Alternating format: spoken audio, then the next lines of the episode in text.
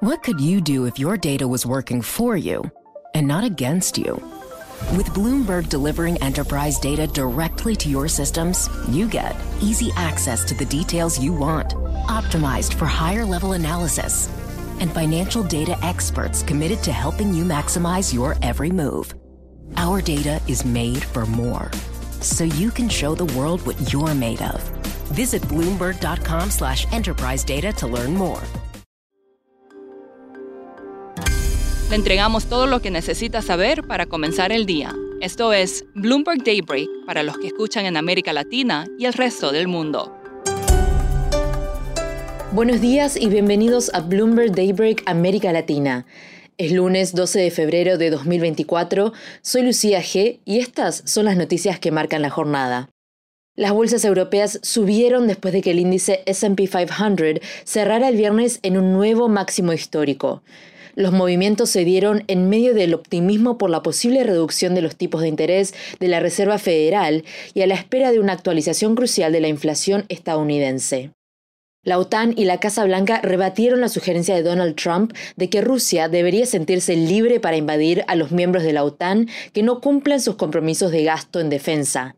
Estados Unidos calificó los comentarios de atroces y desquiciados. Por otro lado, Israel lanzó más ataques aéreos sobre Rafah y liberó a dos rehenes. Joe Biden dijo que la operación terrestre no debería llevarse a cabo sin un plan creíble para mantener a salvo a los civiles. Biden recibe hoy al rey Abdullah II de Jordania. El banco de inversión KNG Securities planea expandirse en Estados Unidos, redoblando su apuesta por los bonos de mercado emergentes.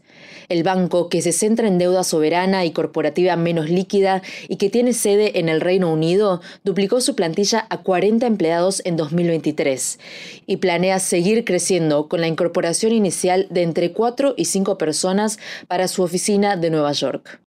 Siguiendo con América Latina, los mercados están cerrados en Brasil, Argentina, Venezuela y Ecuador por carnaval. Las autoridades venezolanas detuvieron a la abogada y activista de derechos humanos Rocío San Miguel, quien fue acusada de participar en una conspiración para asesinar al presidente Nicolás Maduro. En total, hay unos 260 presos políticos en el país, según Foro Penal, una organización de derechos humanos con sede en Caracas. Mientras tanto, Moody's rebajó la deuda corporativa de Pemex de B1 a B3 y mantuvo su perspectiva negativa, afirmando que la petrolera estaría al borde del impago sin el apoyo del gobierno mexicano. El bono en euros de Pemex, con vencimiento en febrero de 2028, está a punto de sufrir su mayor caída desde el 2 de agosto. Y parece que los dos argentinos más poderosos del mundo vuelven a entenderse. Javier Milei y el Papa Francisco se abrazaron este domingo al margen de una ceremonia en la Basílica de San Pedro para canonizar a la primera santa argentina. Milei se sentó en primera fila e hizo la señal de la cruz al comienzo. El presidente y el Papa mantendrán hoy una reunión bilateral en el Vaticano. Ahora, Andrea Navarro, productora de este podcast en Ciudad de México, nos trae la entrevista del día. Venezuela ha estado incrementando su presencia militar cerca del Esequibo, la región controlada por el país vecino Guyana. Patricia Laya, jefa de buro para Bloomberg en los Andes, nos platica más desde Bogotá. Patti, ¿qué dice el reporte que se publicó el viernes sobre la presencia militar de Venezuela en esta región?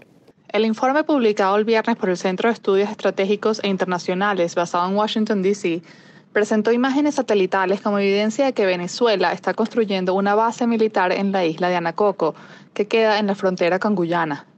Las imágenes de mediados de enero muestran una zona de preparación con materiales de construcción amontonados, tres vehículos blindados, un ferry fluvial y también la limpieza de una nueva zona que pareciera ser para la construcción de un nuevo puente.